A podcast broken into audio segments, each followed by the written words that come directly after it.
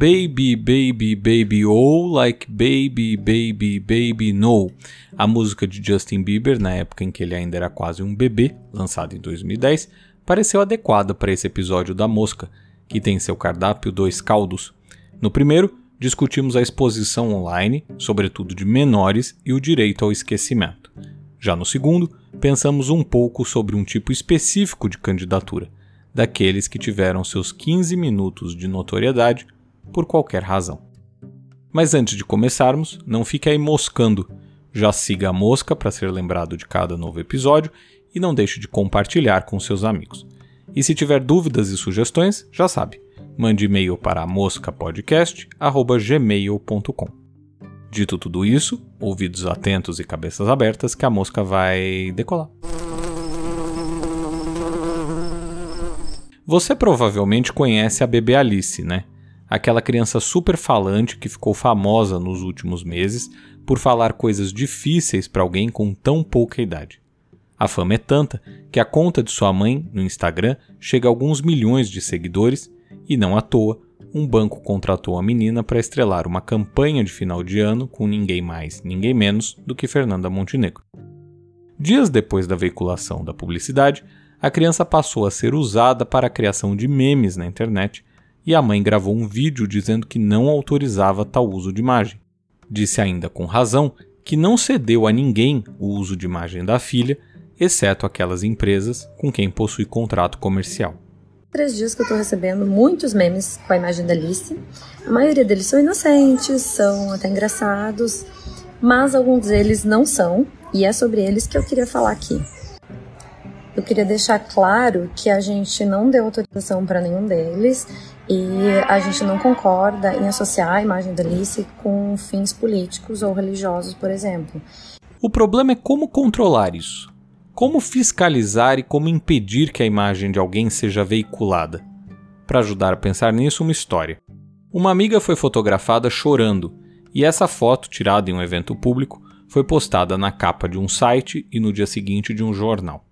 Sua imagem então passou a ilustrar diversas reportagens e, pouco tempo depois, memes dos mais variados conteúdos, ainda que sua maioria de caráter político. O problema é que alguns desses memes eram bastante ofensivos, razão pela qual ela tentava mobilizar amigos contra as postagens que, na maioria das vezes, estavam no Facebook, mais relevante rede social da época. Não foram poucas as vezes que as publicações foram denunciadas por ela e por todos aqueles a quem ela recorria, e sempre o Facebook alegava que tal publicação não violava as diretrizes da rede.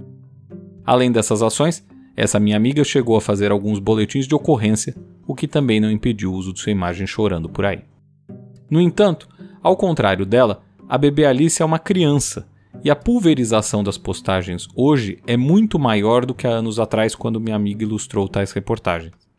Assim, Cabe questionar se a menina daqui a alguns anos gostaria de ver sua imagem de bebê espalhada da maneira como está sendo por decisão de seus pais. Na mesma linha, vale recordar o famoso caso do bebê da capa do disco do Nirvana, aquele que está na piscina sem roupa com a nota de um dólar.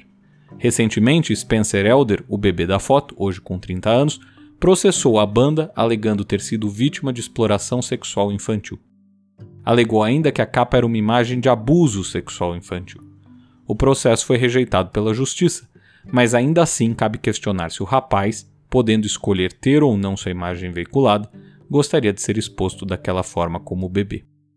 E sim, provavelmente deve haver um interesse em ganhar dinheiro por trás dessas decisões de processar o Nirvana. No entanto, o uso de uma criança para fins comerciais atualmente pode gerar postagens e publicações que extrapolam e muito a finalidade original daquela peça publicitária ou capa de disco. Na internet, muitas coisas persistem mesmo muito tempo depois de publicadas, quando uma imagem aparentemente inofensiva pode se tornar danosa com o passar do tempo. E para ilustrar isso, outro exemplo.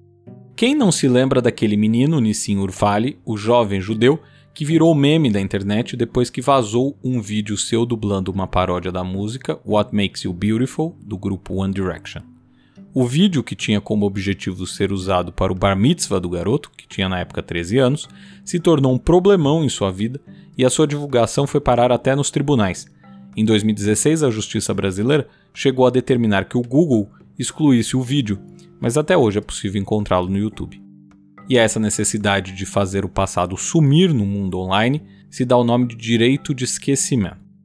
A ideia de que fatos vexatórios ocorridos no passado e que tragam danos à imagem e à privacidade possam ser suprimidos.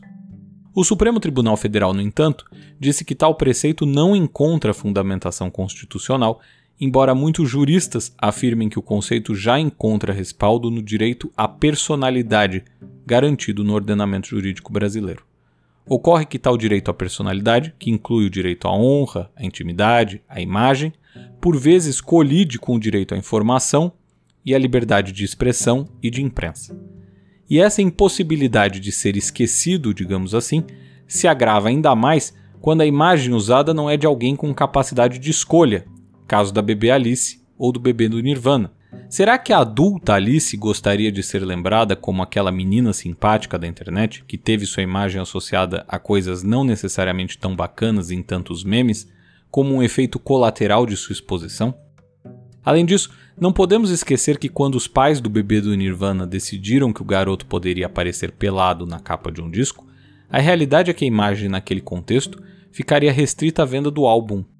Em 1991, quando o disco foi lançado, ninguém poderia supor que a internet existiria com a força que tem hoje, não é? Atualmente, no entanto, nós sabemos bem o alcance das redes sociais e da internet. Como lidar com excesso de exposição nesse contexto? Seguramente, apenas stories de apelo no Instagram, como fez a mãe da Alice, parecem que são pouco para um mundo onde tudo circula tão rápido, não é? Mais provável é que a imagem da menina fique circulando mesmo por aí. Vamos ao segundo caldo. Como sabemos, no dia 11 de fevereiro de 2019, perto da hora do almoço, o jornalista Ricardo Boechat morreu em um acidente de helicóptero que vitimou também o piloto da aeronave. Passando pela rodovia Anguera naquele momento, estava Leiliane, que ajudou a socorrer um motorista de caminhão preso nas ferragens em função do acidente. Gesto para lá de nobre e corajoso. Tão corajoso que daria a ela o apelido de Leiliane, Mulher Maravilha. Já em 17 de janeiro de 2021, pouco depois da hora do almoço, a enfermeira Mônica Calazans foi a primeira pessoa do país a ser vacinada contra a Covid-19, uma das heroínas da linha de frente no combate ao coronavírus. Mas o que as duas têm em comum? Bom, depois de terem passado a ser conhecidas no cenário nacional, tanto Leiliane quanto Mônica Calazans ingressaram em partidos políticos. Leiliane, em 2020, foi candidata a vereadora em São Paulo pelo PL, Partido Liberal, e recebeu 2.711 votos. Mônica deve ser candidata a deputada depois de ter se filiado ao MDB. E isso não é algo exclusivo delas.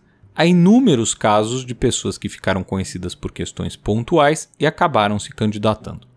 O que inclui casos interessantes, como parentes de vítimas de assassinatos, por exemplo, que buscam com sua candidatura uma forma de mudar as leis para melhor punição de criminosos. Caso, por exemplo, de Ari Friedenbach, pai de Liana Friedenbach, assassinado em 2003, junto com seu namorado Felipe Café, e de Masataka Ota e sua esposa Keiko Ota, pais do garoto Ive, assassinado em 97. Todos eles ocuparam cargos eletivos após a repercussão desses crimes bárbaros. Mesmo assim, não podemos negar que o que lhes deu notoriedade foi um caso específico e não uma longa carreira política, certo?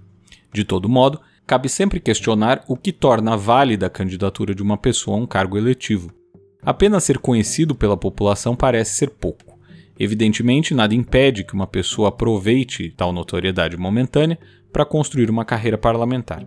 Além da família Ota já citada, Jean Willis talvez seja o maior símbolo disso, afinal ele surgiu no noticiário por participação no Big Brother Brasil, mas talvez muitos lembrem dele mesmo por sua trajetória como parlamentar e não como ex-BBB.